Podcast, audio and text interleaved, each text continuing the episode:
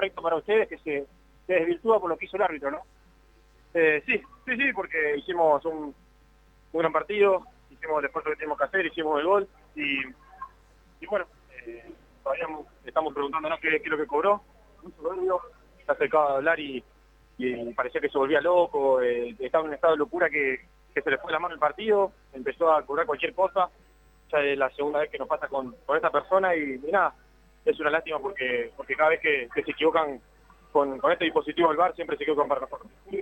El VAR en esta jugada, Facundo. No estaba el VAR en esta jugada, no estaba el VAR en el primer tiempo, eh, fue fue como todo un- una vergüenza. Eh, por eso el segundo tiempo no comenzaba eh, y, y nada, no no no podemos hacer nada contra eso.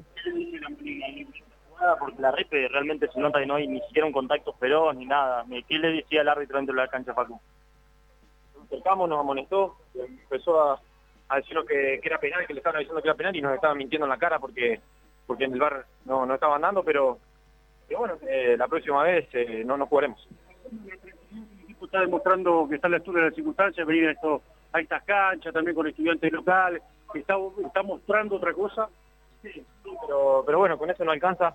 Eh, tenemos que, que tratar de ganar. Eh, hoy lo, lo- lo que pasó no puede suceder. Hay que, hay que ver qué se tiene que hacer cargo de, de estas decisiones, de, de, estas cosas que, que nos están ocurriendo, nos están pasando eh, bastante seguido y bueno, nada, eh, si cubran lo que tienen que cobrar, eh, nosotros estamos haciendo nuestro laburo y, y nunca se están equivocando.